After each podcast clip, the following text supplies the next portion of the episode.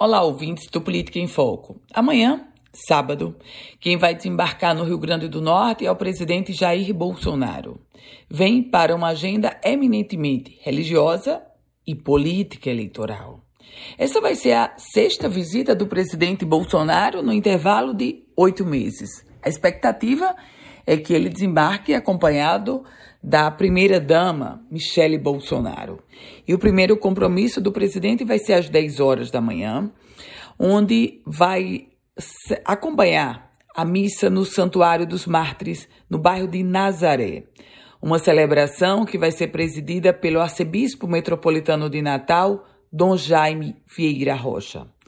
Logo depois, o presidente Bolsonaro sai desse encontro da Igreja Católica, dessa celebração, para a Igreja Evangélica. Ele vai para a Assembleia de Deus no bairro do Alecrim.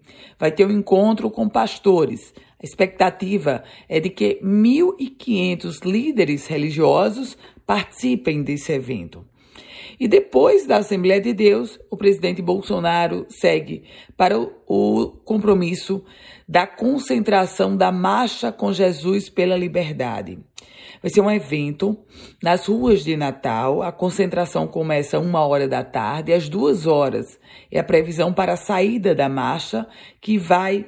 O ponto de concentração é na Avenida Nevaldo Rocha, no cruzamento com a Avenida Salgado Filho. Esses são os compromissos da nova visita do presidente Bolsonaro amanhã na capital, Potiguar. Obviamente que eu não preciso dizer a você que todos os pré-candidatos no processo eleitoral deste ano que buscam ou que contam com o apoio do presidente Bolsonaro lá estarão. Eu volto com outras informações aqui no Política em Foco com Ana Ruth Dantas.